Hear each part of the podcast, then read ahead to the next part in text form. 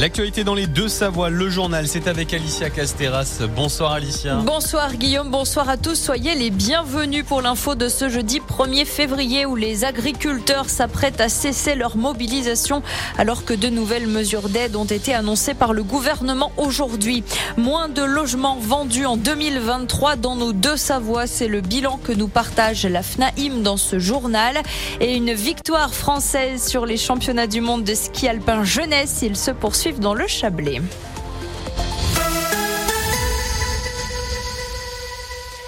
Et c'est donc la fin de la mobilisation des agriculteurs qui se préparent. La FNSEA et les jeunes agriculteurs appellent en tout cas à suspendre les blocages et rentrer dans une nouvelle forme de mobilisation en travaillant à la mise en application des mesures évoquées par les ministères.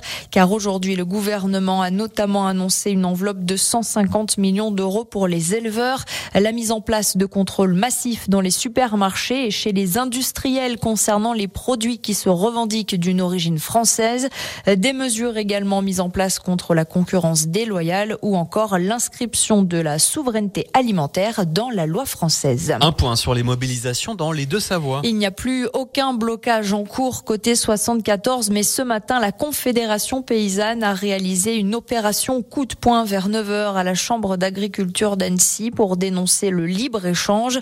Une autre mobilisation est par ailleurs annoncée pour ce samedi sur le paquier d'Annecy. Là, ce sera à 10h afin de continuer à porter les revendications du monde paysan.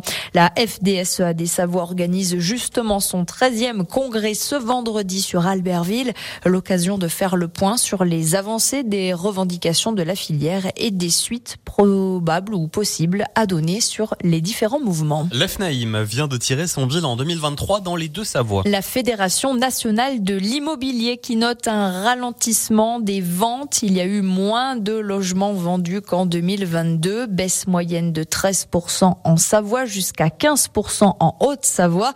En cause, la difficulté à acheter en raison de la hausse des taux d'emprunt bancaire. En 18 mois, ils sont passés de 1% à 4,22%. Précision à ce sujet de Sébastien Cartier, c'est le président de l'AFNAIM Savoie-Mont-Blanc. Ça devient très difficile pour les primo-accédants d'emprunter puisque euh, avec des, apports de 5 à 10 les, les banques ont, bloqué euh, les, conditions d'octroi de, de prêt en 2023 et les prix n'ayant pas vraiment baissé, euh, eh bien, euh, on se retrouve avec des personnes qui peuvent plus euh, acquérir leur résidence principale. Il y a des personnes qui ont déjà fait l'acquisition il y a plusieurs années ou plusieurs décennies de biens, qui décident aujourd'hui de les revendre pour changer de projet. Donc ces personnes-là ont des apports qui sont importants et c'est ces personnes-là qui aujourd'hui peuvent plus facilement acquérir leur propriété. Mais les deux Savoies se défendent plutôt bien puisque cette baisse de vente reste en dessous de la tendance régionale et même nationale qui dépasse les 17%.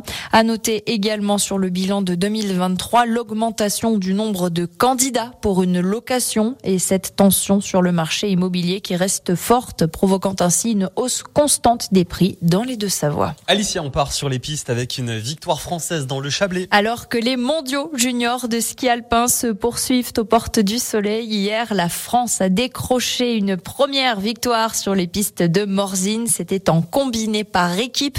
Antoine Azolin qui s'est offert l'argent aux côtés d'Alban Elesi Canaferina. En ce moment même, une épreuve de parallèle débute au G. Demain matin, il y aura du géant à Saint-Jean-d'Eau à 10h et puis du slalom à 15h à Morzine. On termine à vélo puisque la Haute-Savoie accueillera deux étapes du prochain critérium du Dauphiné. Ce sera la 76e édition et elle se terminera dans le département du 74 en passant tout d'abord le samedi 8 juin entre Albertville et Samoin et puis le dimanche 9 juin du côté de Thône et du plateau des Glières. Merci beaucoup Alicia. Alors tu parlais à l'instant euh, du slalom à Morzine. Notez qu'avec le ski code Radio Mont Blanc aujourd'hui, on vous envoie justement sur la piste de Morzine à Voria. Donc n'hésitez pas, vous pouvez envoyer ski code euh, sur le WhatsApp Radio Mont Blanc 04 50 58 24 47 et pouvoir profiter du ski et en plus de ça euh, de regarder une belle compète.